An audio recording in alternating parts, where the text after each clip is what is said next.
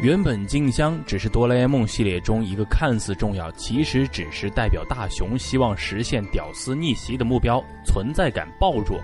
但随着大电影《哆啦 A 梦伴我同行》在国内的上映，静香突然就火了。静香是个绿茶婊的话题席卷各个媒介，在微博上，这个话题的阅读量达到九百四十五点一万，讨论近八千条。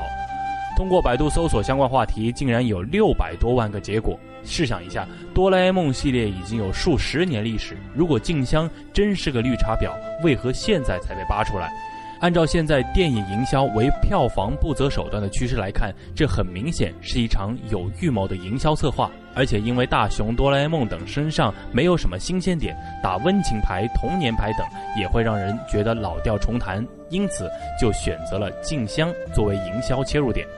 当然，如果将静香宣传成十足的女神形象，或者惯常认为的邻家清纯小妹形象，也不能吊足大众胃口。静香是个绿茶婊，这样具有爆炸力的卖点才足够好玩。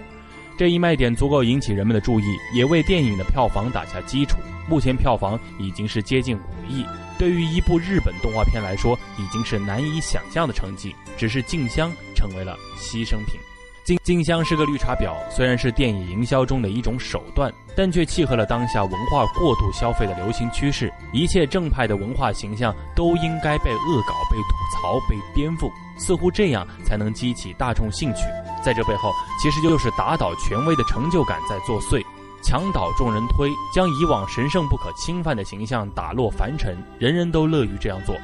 对于物质的过度消费，往往被我们强烈批判，尤其是土豪乃至外围女的各种炫富行为，成为网友们口诛笔伐的对象。但对于过度消费的文化，却成为每个人茶前饭后的谈资，乐此不疲地加入其中。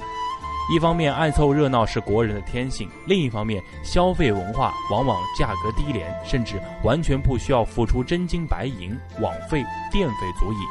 再加上媒介有意或无意的充当背后推手，一场场过度的文化消费就此展开。但这个扭转的过程非常艰难，毕竟对文化消费压力小、责任轻又容易博得眼球，是很多媒介能够勉强支撑下去的原动力。想要一棍子打死，显然是不可能的。不过万事开头难，如果舆论整体开始发生质的变化，总好过一直向文化过度消费的无底深渊继续下滑。